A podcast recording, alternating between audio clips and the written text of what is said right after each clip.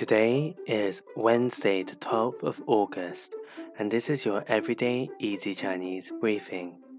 Welcome back to our regular listeners, and if you're new here, in each podcast episode, we'll go through one word a day and practice on expanding this word. Today's word of the day is dan. Dan, which means egg. As there are so many ways of cooking eggs, let's look at three different styles that you can have eggs today. The first style is Eggs Benedict. Eggs Benedict in Chinese is called 班尼迪克蛋。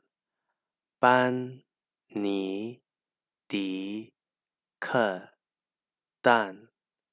as you can probably tell, the Chinese pronunciation is a phonetical pronunciation of the word Benedict.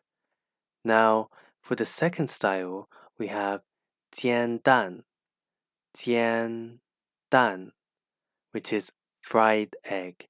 If you add the words dan mian in front, this makes it a sunny side up fried egg 单面煎蛋 means literally that only one side has been fried.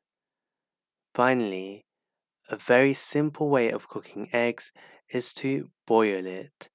A boiled egg is called 煮蛋,煮蛋.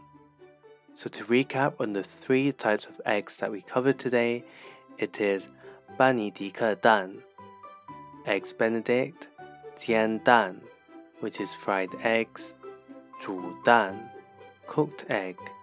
For more Chinese language lessons, head over and subscribe to our YouTube channel, Everyday Easy Chinese.